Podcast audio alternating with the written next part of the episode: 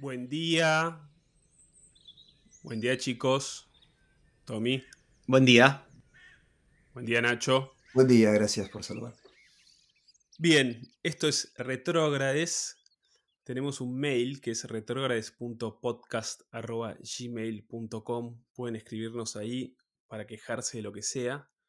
Y hoy vamos a hablar de una frase que está en el aire hace mucho tiempo, se repite por, por todos lados y es como en parte una suerte de perogrullada ya, o al menos quienes la repiten lo toman como si fuese una verdad de perogrullo, algo que cualquier persona informada debería aceptar, que es que todo es política. ¿Todo es política realmente? Esa es la, la pregunta hoy. En lo inmediato es una afirmación que plantea una pregunta por el todo y por lo político, y que tiene una generalidad que por lo pronto resuena con lo que pueden decir, por ejemplo, algunos científicos, ¿no? que dicen, todo es genética o todo es eh, animal, es decir, en última instancia nuestra conducta está regida por instintos naturales o lo que pueden decir también ciertos eh, economistas de un lado u otro, de izquierda a derecha, que es todo es económico. Entonces, inmediatamente la generalidad de la frase ya despierta algunas sospechas, como para decir no es una perogrullada, o en todo caso se riñe inmediatamente con otras frases que son igualmente obvias para quienes la dicen. Lo cierto es que ninguna es obvia para nosotros. También pone en juego algo de lo público y lo privado, ¿no? En el sentido de que todo es político, inmediatamente apunta a que es político aquello que uno no pensaba que lo fuere, que es como una forma de decir es público aquello que uno pensaba que era privado. Y también creo poner en juego algo de la teoría y la práctica, en el sentido de que no se trata solamente de hacer política desde un pensamiento de la política, sino también en la acción y e incluso en la acción mínima, en la acción más insignificante, etcétera, etcétera.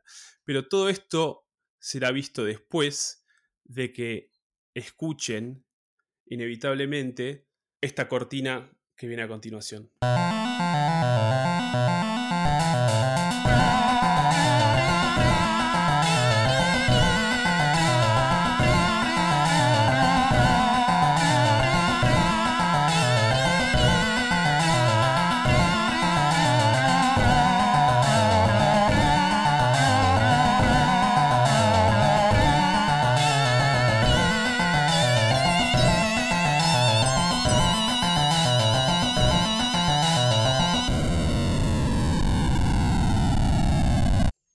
Bueno, decíamos, todo es política, o más bien preguntábamos, ¿todo es política? Y lo primero que pensaba es algo que se habló en otro tema aquí a raíz de la descentralización y la idea de un proyecto moderno de la política, o más bien un proyecto de centralización y de ordenamiento eh, de la política, y eh, en la forma obviamente de eventualmente del totalitarismo, de un ordenamiento minucioso de la vida en común, que incluso llega hasta la legislación de las costumbres y demás, que justamente conciben todo como político, es decir, como todo es pensable o, pertinente para el orden político, por lo tanto tiene que ser legislado, controlado, etcétera, etcétera. Pensaba a raíz de esto que quizás la frase todo es política solo es pensable desde la modernidad o a partir de la modernidad, en la medida en que se ve en el individuo o se, cree encontrar en el individuo algún tipo de eficacia de la acción, ¿no? Digamos, como, un sujeto que pueda participar en la política desde su acción más, más mínima o demás. Es decir, decir todo es política en, no sé, a un jornalero medieval, quizás no tenía mucho sentido. Uno podría decir, sí, tiene sentido en la medida en que todo aquello, digamos, que forma parte de su mundo está determinado desde arriba por la política, pero se perdería el otro sentido de la frase que creo es el, no sé si el principal, pero ciertamente igualmente importante, que es que lo que uno no, no habitualmente entiende como político es efectivamente político.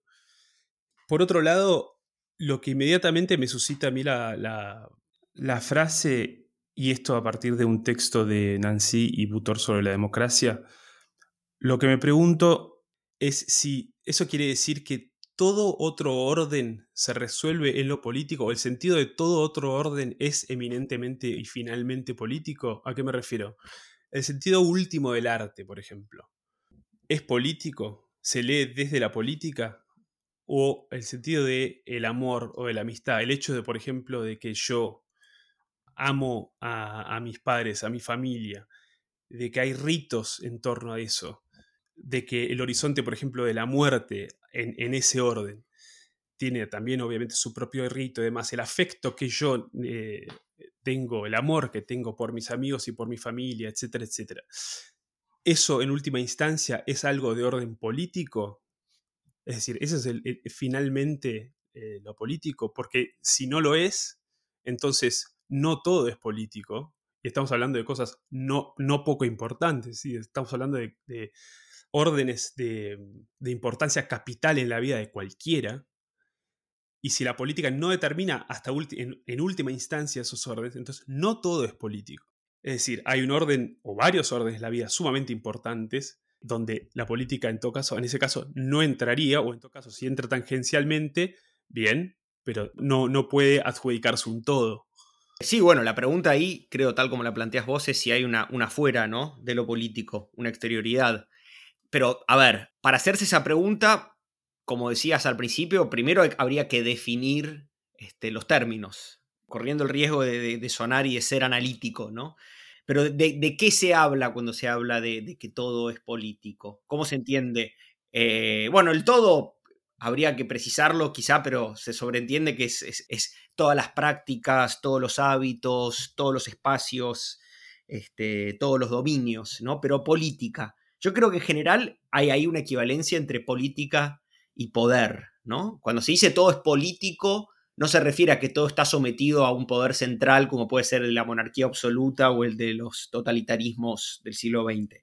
Se refiere, creo, se quiere referir a, un poder no necesariamente central, no necesariamente centralizado, que regula este, o da forma a, las prácticas. Y en particular, como decías vos en la presentación, aquellas prácticas que en principio creemos escindidas de lo político o, exteriores al poder, al poder. Uso poder y no político porque quiero, digamos, tomar, tomar el vocabulario o los sobreentendidos de, esta frase que, circula, como dijiste vos, en, la opinión pública. Entonces digo, justamente, vos hablabas de la muerte, hablabas de, del matrimonio, de los ritos, bueno, todos estos ritos que se quieren este, exteriores a lo político estarían en cambio, ¿no? Sujetos a este, prácticas, procedimientos este, del poder. Quiero hacer énfasis en poder, ¿no? En, la centralidad que se le otorga al poder y un poder descentrado eh, ante el cual no habría exterioridad, ¿no? Eh, de acuerdo a la frase, no estoy diciendo lo que yo opino. No, no, no, está bien, está bien. De todos modos, repetiría la pregunta en el sentido de el sentido último de todos esos, eh, de todas esas formas, de todos esos ámbitos o órdenes o dimensiones de la vida, es efectivamente el del poder o los excede. Es cierto lo que decís, que se, tiende a equiparar política con poder y desde ese punto de vista también política con una acción para jugar, para disputar el poder, ¿no? Para reconfigurar, si se quiere, la forma actual en la cual están estructuradas las cosas. Y creo yo también que quizás malamente, con respecto a esto que vos decís, debería ser un poder descentrado, concebido como un poder como casi sin agencia, en el sentido de perdido en una urdimbre, ¿no? De, tensiones y, y de núcleos que aparecen o desaparecen y de prácticas y demás, se tiende a pensar eso de una manera muchísimo más concreta por ejemplo. Eh, si vos, hablas de la muerte, por ejemplo, ¿no? Bueno, los espacios en que se muere, eh, digamos, es un lugar común, ¿no? Digamos, el modo en que se moría en, la Edad Media, este, el modo en que se muere en civilizaciones eh, no occidentales, digamos así.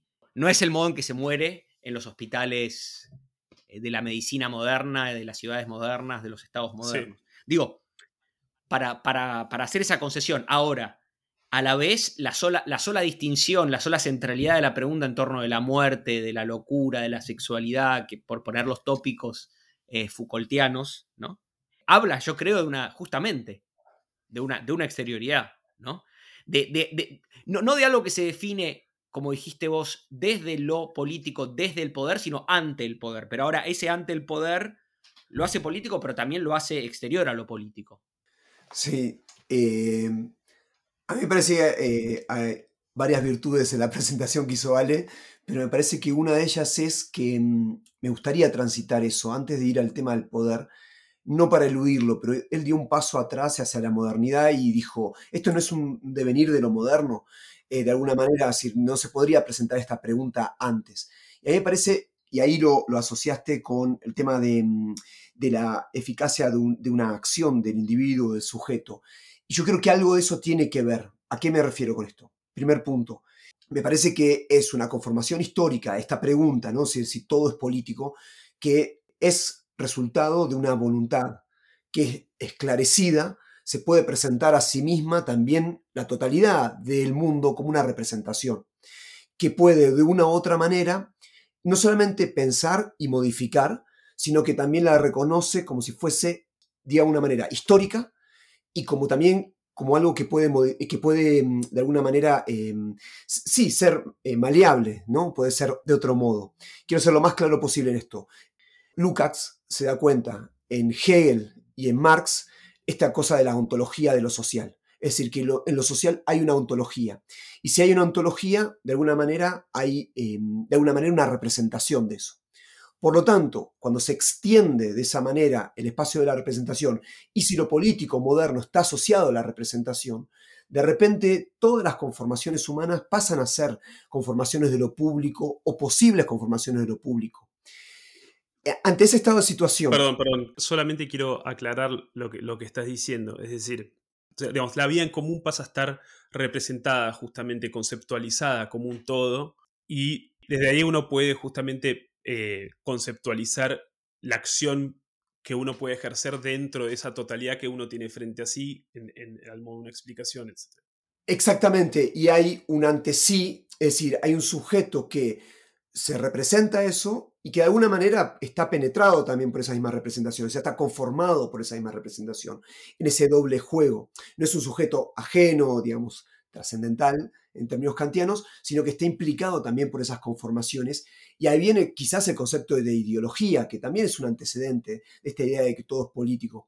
Pues yo pensaba en la muerte, ¿no? el amor, y pensaba justamente en un devenir de este pensamiento moderno en la praxis revolucionaria que comienza a codificar, que esa es la primera em, crítica como totalitaria de las prácticas que empiezan a ver, bueno, de qué manera, no los militantes podían no tener relaciones entre ellos porque ellos iban en contra de la causa. Entonces ahí se politiza el amor, se politiza la muerte, además del sacrificio y toda esa discursividad que aparece también como espacio de lo político antes de que sea esta forma del poder y de la crítica, digamos, estoy en un estado anterior, es el estado, si vos querés, del devenir del pensamiento de la ideología marxista, o sea, el concepto de ideología en el marxismo, eso quise decir, y em, el después sí hay un devenir en, términos del poder, que creo que hoy se retoma también con algo de, esa impronta moderna, por eso me parece que no es, eh, espero no haber sido muy farragoso o muy... Too late.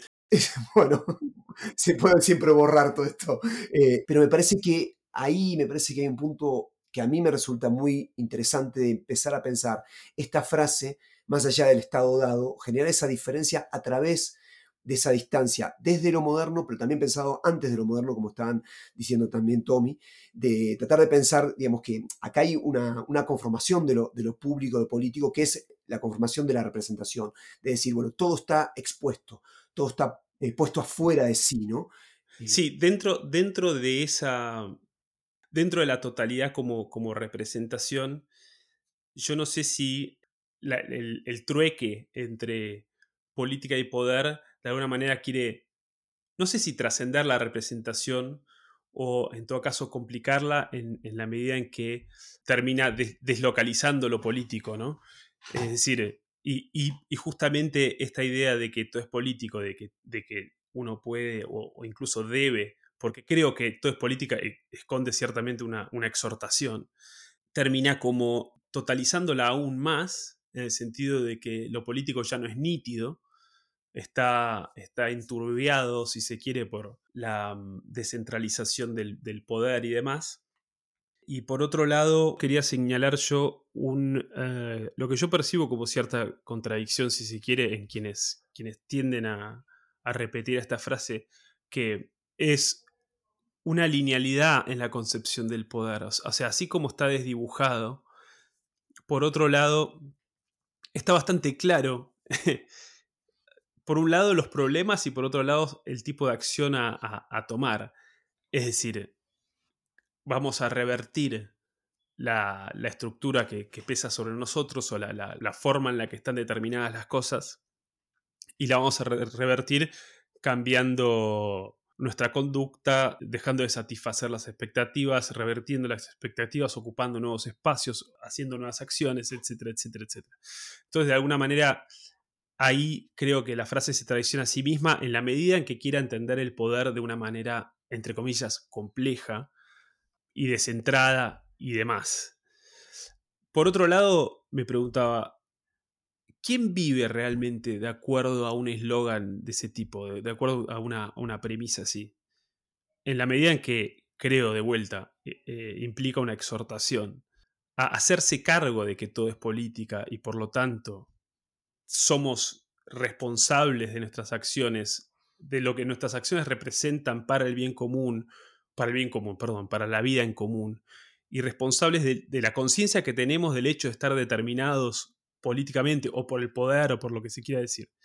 Es decir, ¿qué efectividad puede, real puede tener una frase de ese tipo en, en la acción de cada uno? Es decir, ¿es posible pensar que esa frase pueda llegar a tener alguna realidad para nosotros vivir como si todo fuera política y regir cada acto nuestro de acuerdo a una mentada vida en común sobre la que tenemos inmediatamente en todo momento en, lo privado, incluso en, los lugares donde nadie nos ve, una responsabilidad. Yo, a ver, me parece pertinente lo que decís, eh, pero corre el, digamos, por un lado es un argumento ad hominem, ¿no? Digo, el hecho, digamos, que quienes enuncian lo que enuncian se rijan o no por lo que enuncian, no, no digamos, no, no mancilla su enunciado, ¿no? Perdón, no, no, es un argumento ad hominem, es una pregunta sobre el enunciado. No importa, no importa quién lo diga, es decir, ¿es pensable realmente? Digamos, ¿tiene sentido la, frase? ¿Puede tener sentido? Yo imagino que ha sido pensable en, en las comunas, por ejemplo, en las comunas eh, comunistas, valga la, reiteración, este, habrán sucedido cosas de, ese tipo, los kibbutz quizá también. Eh, habrá habido una politización, o en las sectas, sin ir más lejos, ¿no? Este, una politización de lo privado y de, la vida sexual, incluso. Ahora, que eso haya sido empíricamente así o no, me parece secundario. Lo que sí me preguntaba es esto que decía antes, que no sé si, si, si les pareció desatinado porque no lo tomaron, pero digo, esta, esta distinción entre la idea de que todo se define al interior de lo político, desde lo político, y la idea de que todo se define en todo caso, si es que, ante lo político, ¿no? El amor, la muerte, digamos, que puedan estar determinadas el amor, la muerte, la amistad políticamente, no quiere decir que sean, en efecto, acontecimientos apropiables por lo político. Y yo, y con esto termino, ¿no? Pensaba en el, en el melodrama como forma eh, narrativa y la imposibilidad del amor en el melodrama. No, esa imposibilidad del amor en los relatos melodramáticos está determinada en general políticamente, ¿no? Qué sé yo, Romeo y Julieta o Titanic o cualquier película de Douglas Sirk, ¿no? Digo, en general el amor es imposible producto de un estado de cosas políticamente injusto, por decir así, ¿no? Eh, producto de algún tipo de opresión, si se quiere, incluso. Ahora, que el amor sea imposible producto de ese estado de cosas, no lo hace interior a lo político, sino al contrario, exterior, ¿no? Hay algo ahí, hay un, hay un secreto, de hecho, en el melodrama, ¿no? Hay, un, hay una pasión que se define por fuera de lo político. A ver, una primera aclaración sería, con imposibilidad del amor, te referís a una imposibilidad primera, porque no necesariamente así, por ejemplo, en las películas de Douglas Sirk, muchas terminan eh, con el amor consumado de la mejor manera, conciliando totalmente los, los, eh, el problema, es decir, cerrando, cerrando la, dificultad. Pero al, al, margen de eso, cuando decís que estén determinados políticamente la amistad y demás, por un lado, ok, si, si, lo querés decir así, eso vendría a responder la pregunta que, yo hacía al principio, que es, no todo es política, entonces, digamos, pierde efectividad la frase o en todo caso eh, queda circunscrita, delimitada, y ya no es serio decir todo es política. Pero por otro lado, me pregunto, ¿qué quiere decir que está determinada políticamente, por ejemplo, la amistad? ¿En qué punto? ¿En el punto de partida pero no de llegada?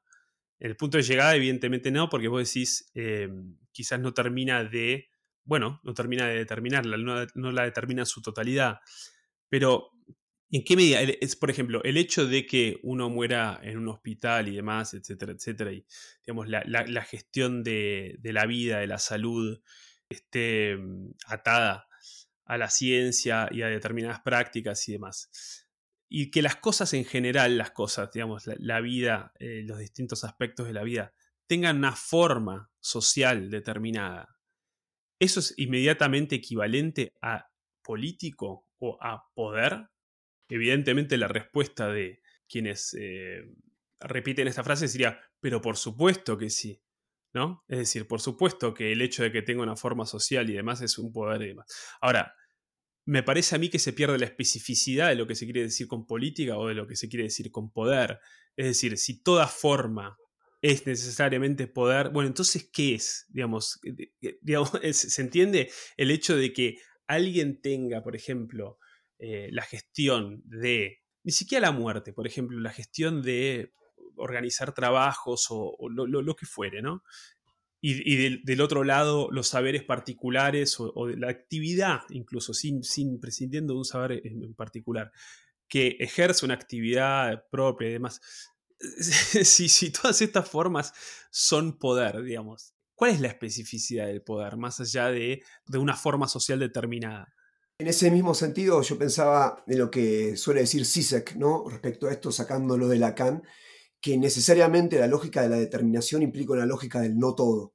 Es decir, inevitablemente la, mera enunciación del todo implica un no todo implícito, pero no necesariamente eh, que sea un algo, ¿no? O sea, el problema de la frase, en principio, vos al principio decías, hablabas de que la economía suele tener, o la ciencia suele tener este tipo de discursos. Yo pensaba que algo que los aúna sería lo que se denominó el discurso metafísico, digamos, que es la de la totalidad del ente, ¿no? O sea, la posibilidad de, quizás sea la primera forma, eh, en Aristóteles en adelante, de nombrar el todo, ¿no? Y que una de las la, autocrítica, digamos, a esa, que hizo la misma filosofía y Occidente es la imposibilidad, o de, de nombrar el todo y no estar simultáneamente teniendo mentado un no todo, ¿no? Entonces, ahora, dicho eso, dicho que inevitablemente el todo implica un no todo, me parece que el error simétrico, que es el que cae para mí el conservadurismo y el liberalismo, es tratar de encontrar ese no todo en algo, o sea, también determinarlo. Entonces, si uno dice, bueno, en mi cuerpo es un espacio privado, bueno, inevitablemente va a estar transido ya de representaciones o de formas culturales o de formas sociales, inevitablemente. La muerte también, o sea, siempre va a haber a un grado de representación. Entonces me parece torpe querer encontrar ahí, en eso, pero también es torpe creer que la representación pueda gobernar la totalidad de, esos espacios o, de, de, esos lugares, ¿no? Entonces, efectivamente la muerte está implicada en lo público, pero también un elemento o hay un resto que no puede ser eh, absorbido por lo público. Y cuando intenta ser absorbido es que se produce un espacio totalitario. Y se quiere gestionar de un modo total esos elementos que nos ponen ante lo inapropiable.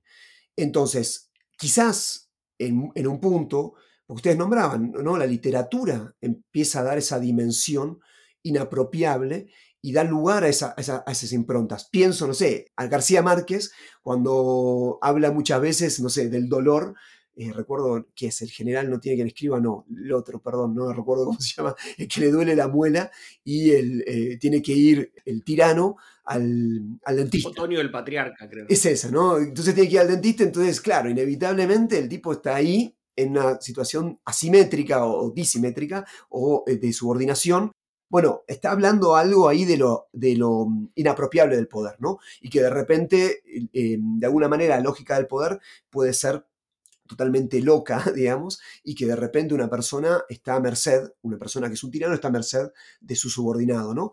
Eh, y pensaba, bueno, que ustedes hablaban, el melodrama, etcétera, de una dimensión del amor que se sustrae permanentemente de la gestión política pública o de la representación, tomando esto en un sentido muy amplio y del poder incluso, ¿no? Entonces, em, ¿en qué medida, ¿no? Tenemos ahí también eso, ¿no? Lo que se subvierte una y otra vez y no puede ser apropiado y quizás el arte pueda hablarnos más de eso, ¿no? Y cuando el arte, perdón, se vuelve político, eh, partidario, es que se termina en lo, en lo peor, ¿no? Sí, se termina el arte. Exacto. En ese sentido, hago una anotación este, cinematográfica que, que, además viene a cuento en términos históricos, que es La muerte de Luis XIV, una película de Albert Serra, un cineasta catalán que imagino que Ale despreciará. Es una película precisamente sobre la muerte de Luis XIV, es enteramente, está enteramente dedicada a los días, meses, semanas finales del monarca. Él en la cama, tirado, y los médicos intentando, intentando resolver una gangrena que tiene, bueno, aparece como la medicina, la medicina premoderna, la medicina moderna, pero está ahí el cuerpo, ¿no? En el cuerpo del monarca en estado de putrefacción. Además es Jean-Pierre Léo, el monarca, cosa que le da a todo, obviamente, una gracia extraordinaria. Pero, pero digo, esto que decías vos, Nacho, ¿no? Digamos, retomando y buscando eh, amplificar la, la anécdota de García Márquez, ¿sí? Y dije que venía a cuento históricamente porque a fin de cuentas, digo, quizá esto va a contramano de, algunas de las cosas que se dijeron antes, pero la revolución democrática, entre otras cosas, se define ante, entre otras cosas no, eminentemente se define ante el carácter absoluto del poder real, ¿no? Es decir, ante de una totalización del poder. Es decir, hay una fuera que instituye. Es una totalización del poder, pero no es una totalización de lo político en, el sentido de inmiscuirse en, cada orden eh, de, la vida. Es cierto, pero, pero los totalitarismos de algún modo este, mm, consuman ese proyecto, ¿no? Sí, sí. Como reacción ante, como reacción ante, no es como, es como un absolutismo trasnochado. Claro. ¿no? Y, con, y con poder tecnológico de hacerlo, ¿no? Que no lo tenía el absolutismo de inmiscuirse en lo privado a un nivel que no, se podía. Lo increíble es que, lo increíble es que, y con esto te deseo la palabra, le perdón, lo increíble es que el discurso de izquierda reivindique el, un enunciado que bien podría pertenecer orgullosamente a los totalitarismos de, de derecho de izquierda, lo que fuera, los totalitarismos sin más. Claro, yo creo que lo hacen en parte decirlo desde la derecha hoy sería terrible, ¿no? Porque inmediatamente implicaría eso. Es decir, si viene alguien de derecha a decir todo es política, lo que quiere decir es vamos a pasarles por encima a todos. Ahora, decirlo desde izquierda de alguna manera mantiene eh, abierto el, espacio de conflicto y de, claro. de, supongo, no sé si de negociación, pero sí de bueno, de acción, digamos, de, reconfiguración y demás, digamos, de reinscripción, como dice Judith Butler, por citarla otra vez. Una pequeña, un pequeño elemento, creo que ahora el referente de la izquierda es el liberalismo, ya no la derecha totalitaria. Entonces, lo que quiere decir es, ante la ingenuidad liberal que cree que hay un antes del Estado, una fuera del Estado, ahí me parece que es la crítica. Sí, sin duda. Ahora bien, con, respecto a lo que decías, Nacho, me parece que mi argumento en todo caso sería e, ese, ¿no? Eh, no solo que hay un resto eh, inapropiable por la política, por ejemplo, en el caso de la muerte, pero también en el caso de vuelta en el amor o el arte, em, la amistad o incluso el pensamiento mismo, por ejemplo, es decir, eh, la, la, pregunta o si se quiere lo que se llama filosofía, etcétera, etcétera. Yo creo que todos esos órdenes digamos, el sentido último de esos órdenes no es la política, y la política no tiene forma de reapropiarse en última instancia de esos órdenes.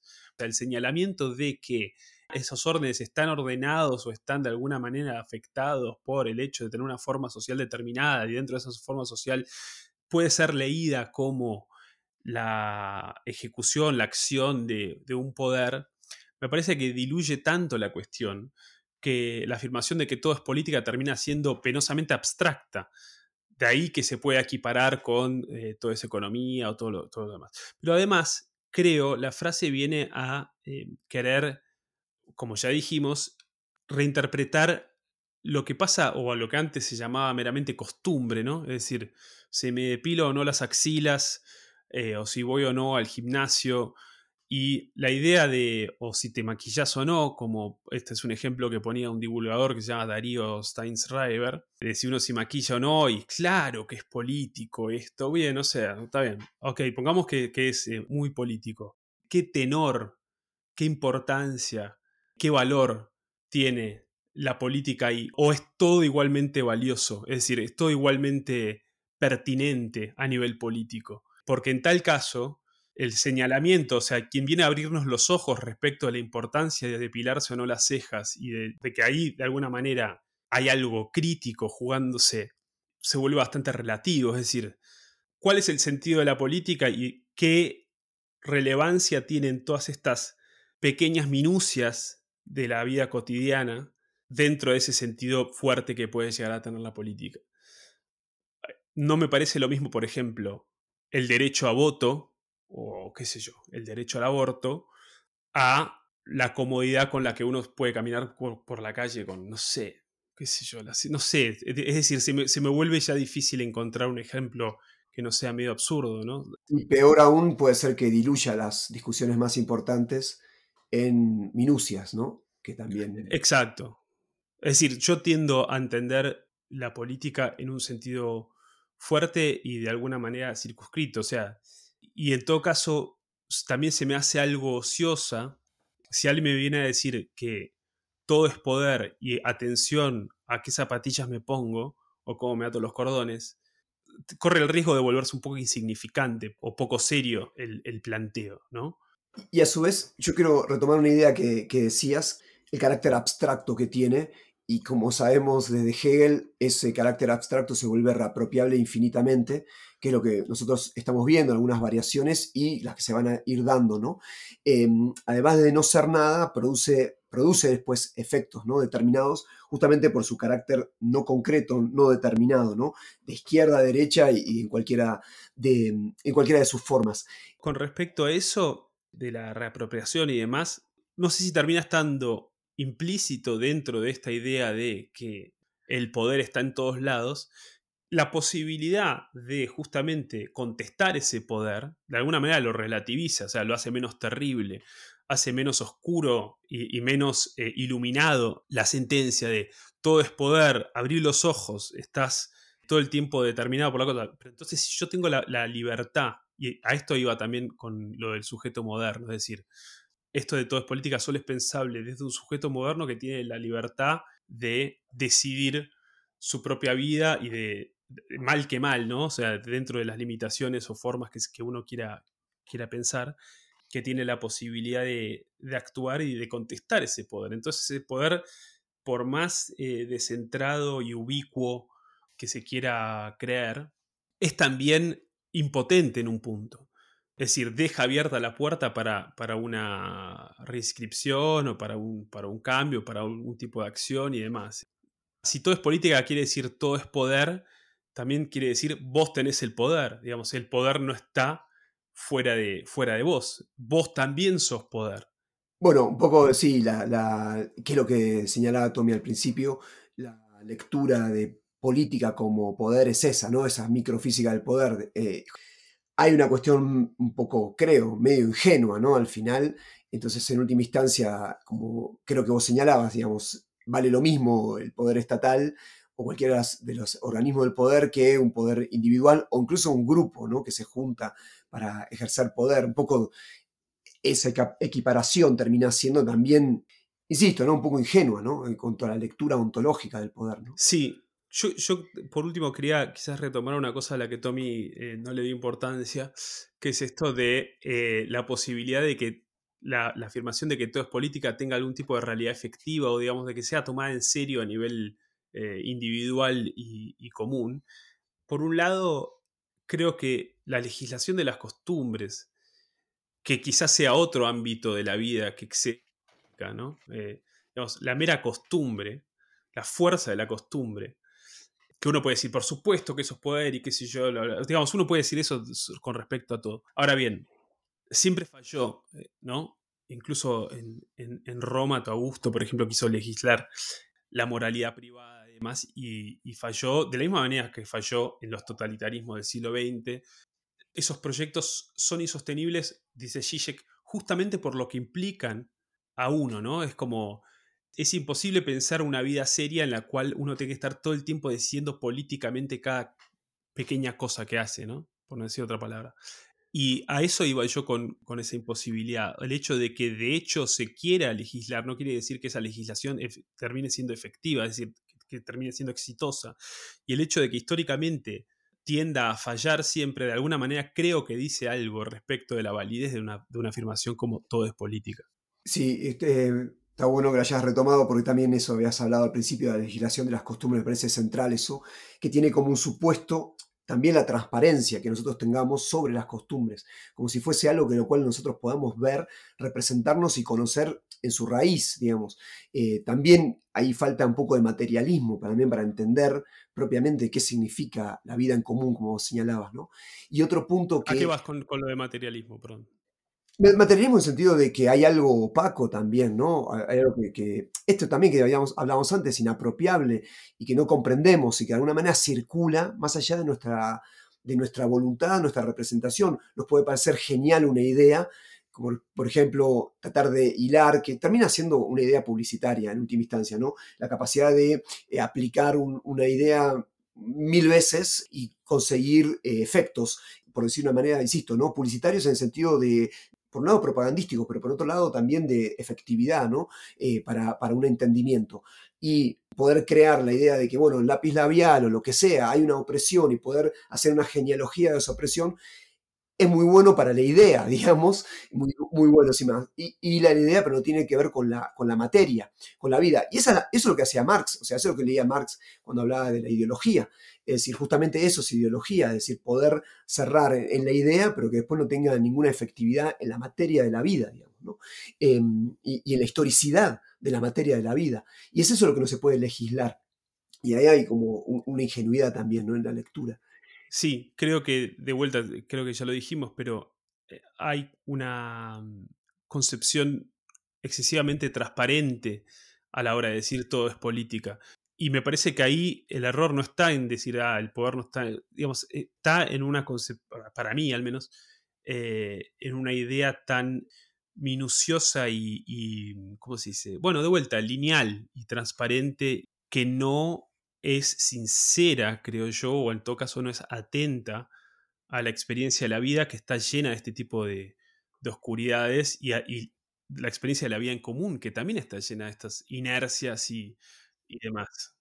Y, un elemento más que también me parece que no es para menospreciar, en este mismo sentido que vos decías, de pensar esa, ese enunciado en relación con la posibilidad de vivirlo o no, que es la ingenuidad también, perdón, repito esto, de que se puedan colar, o sea, se pueda encarnar ese tipo de enunciados en el resentimiento, que es lo que también se ve, digamos, eh, en, querer meterse en la vida del otro, pero no en el sentido liberal, sino querer juzgar la vida del otro, pero bajo un resentimiento, ¿no? O sea, eh, de querer también impedir que el desarrollo y la libertad de la vida del otro o la espontaneidad de la vida en todos sus sentidos. Tampoco hay que menospreciar la capacidad que tiene una frase abstracta de encarnarse materialmente también en el resentimiento de la vida, como lo vería Nietzsche también. Totalmente. En última instancia, supongo, si uno quiere ser consecuente con decir todo es política, todo es poder, no puede tomar ningún partido, simplemente está señalando una forma, un campo llano en el cual eh, o todos son culpables o todos son inocentes y quien proponer una forma de vida determinada, sea de signo blanco o negro o lo que fuere, no tiene de por sí nada de objetable, al menos desde la frase todo es política, si, si, si es humano. Salvo que no todo sea política, entonces hay una, algún lugar de opresión que se quiere tratar de liberar. Exacto. Bueno, pero entonces en ese caso... ¿Cuál es? Sí. Tommy. Sí, yo quería justamente tomar el punto que, traía Nacho. Creo que se piensa precisamente desde este, la perspectiva de, los oprimidos, de, de un sujeto oprimido, sujeto en un sentido amplio y vago, digo una vida, si se quiere, ¿no? Digo, quien, quien desde la izquierda sostiene todo es política, es un arma de doble filo, ¿no? Por un lado está queriendo impugnar la politización, por decir así, la regulación, la legislación, este, digamos así, de los cuerpos, porque cuando hablamos de amor, de amistad, este, de muerte, de sexualidad, de muelas, ¿no? Este, digo, estamos hablando de cuerpos, digo, por un lado está impugnando esa legislación, pero por otro lado está su reverso, ¿no? Este, que es esta instrumentalización o esta perversión de, ese discurso. Pero creo que hay un potencial negativo ahí, donde al decir todo es político se está diciendo no, no todo debería serlo. Digo, también yo, yo haría esa concesión a esa máxima, ¿no? Es decir, lo político o las tentativas regulatorias de lo político deben medirse ante una vida que no, que no debería ser regulada o que no debería estar sometida a... O sea, todo es político en tanto estemos en la lucha. No entiendo.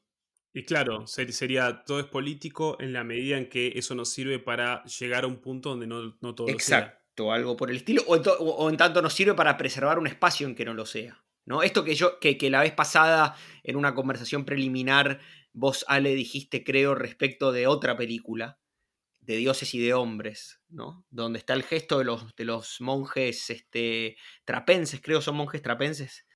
Sí, exacto. Que justamente, ¿no? Toman una decisión ante la política, ante, ante la película, ante la película, ante la política mundana, que no es política, o que busca justamente este, es, eh, sustraerse de lo político, ¿no?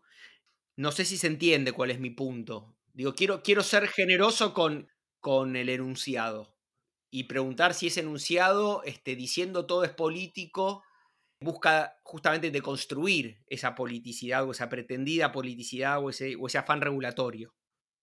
Yo creo que hay una. Primero que responde un poco a algo que no sé si va a quedar o no en el, en el programa, pero con respecto a, al cristianismo, sería otro tema, el cristianismo y la política, o la relación, si es totalitario o no, pensaba en la frase, ¿no? De al César lo que es del César y a Dios de lo que es de Dios, y quizás también como una forma de leer esta película que, que señalabas. Pero más allá de eso, creo que, que es una posibilidad de leer así se leyó en algún momento a Foucault, ¿no? O sea, como una lectura liberal. Entonces Foucault denunciando el todo de lo, del poder habría un espacio para algo fuera del poder o la impotencia. Creo que es una, una lectura posible, pero también me parece que no es la contemporánea, ¿no? No, a mí, a mí me parece que no es la contemporánea y por otro lado, me parece que el, el espacio que le querés dar vos, Tommy, se topa, sin embargo, con, con, el problema de vuelta. Es decir, a ver, si, si, estás midiendo la frase, ya sea a nivel literal o ya sea a nivel práctico, es decir, de cómo efectivamente es entendida y cómo es efectivamente pronunciada, me parece que ese espacio de lo no político no está. Y aun si uno la quisiera decir como eslogan o exhortación a, a una lucha, para recuperar lo, no político, me parece que la lucha no pasa por ahí, es decir, no, no, creo que totalice el espacio de la vida. Sí, habría, habría, habría una especie de, de, síndrome de Estocolmo, quizá, ¿no? Quiero decir, en el sentido de que, de que quien desde la izquierda, digamos así, ¿no? Desde un discurso emancipatorio, creo que podemos equivaler, ¿no? El discurso de izquierda al discurso emancipatorio. Quien desde, el, desde un discurso emancipatorio sostiene todo es político, porque el poder le pertenece al otro, digamos así, ¿no? Es la inversión de la antítesis, a fin de cuentas, ¿no? Es decir, termina replicando ese ánimo totalitarista, totalitario, este, totalizante, más que totalitario, totalizante. Yo creo que no, no todo el mundo lo hace igual con ese ánimo, ¿no? Creo que, hay muchísima gente que lo dice como diciendo, che, no, despertémonos, cuidemos cómo hablamos, cuidemos, eh, ok, eso se puede discutir aquí o allá, en la frase misma creo que ese riesgo que, que señalás sin duda está igual. Y me parece de vuelta que es quizás la, grandilocuencia de, la frase esconde su, su, reverso, ¿no? Y a eso iba con lo que dije muy al, inicio de la presentación, con la teoría de la práctica, si quiere decir, la, política entendida así en términos eh, pesados, grandes, históricos, nunca tuvo que decir todo es política. Y los cambios se fueron dando sin esa enunciación que es propia de un tipo de militancia específica, viste, que quiere, bueno, que en última instancia corre este, este riesgo que, que, decís. ¿Puedo decir una cosa que no vas a poner? Como último, a ver. No, no va a ser último, pero como vos dijiste un día, lo que no se dice es responsabilidad de ustedes. Cuando dijo, Tommy hablaba de la película de Albert Serra, ¿es? Sobre la muerte del rey. Eh, no, Albert Serra es un escultor. No, vos estás perdonando en Richard. Ah, esa. No, no estás con, Eddie Sierra, el músico. Dale, sí, Albert Serra, Albert Serra, está bien. Bueno, eh, me recordaba la, la, película, la obra de teatro de Ionesco, El Rey Muere, que también es una parodia, pero también que sirve para entender esto de si todo es política o no, porque el rey que se está muriendo y todo el mundo dice, no, no, no, porque el rey no puede morir, entonces lo consuelan, etcétera, y están diciendo que está perfecto y el rey está cada vez peor, ¿no? Y lo que ocurre ahí, que es como algo de lo gracioso, pero también hay algo que se sustrae en esa risa también al poder y la imposibilidad del poder de de apropiarse de la muerte como tal, e incluso del juego del poder de apropiarse de la muerte. Entonces también hay algo ahí de lo impolítico que también acontece en esa obra. Bien, terminamos aquí con mucho dicho, quizás mucho sin decir, eh, equivocaciones quizás, o aciertos, aciertos seguro. Yo creo haberme equivocado bastante. Yo no acerté, pero, pero escuché aciertos de ustedes. ¿eh? Yo creo que acerté en todas, para compensar vuestros desaciertos. Será hasta la próxima. Adiós. Adiós. Chao.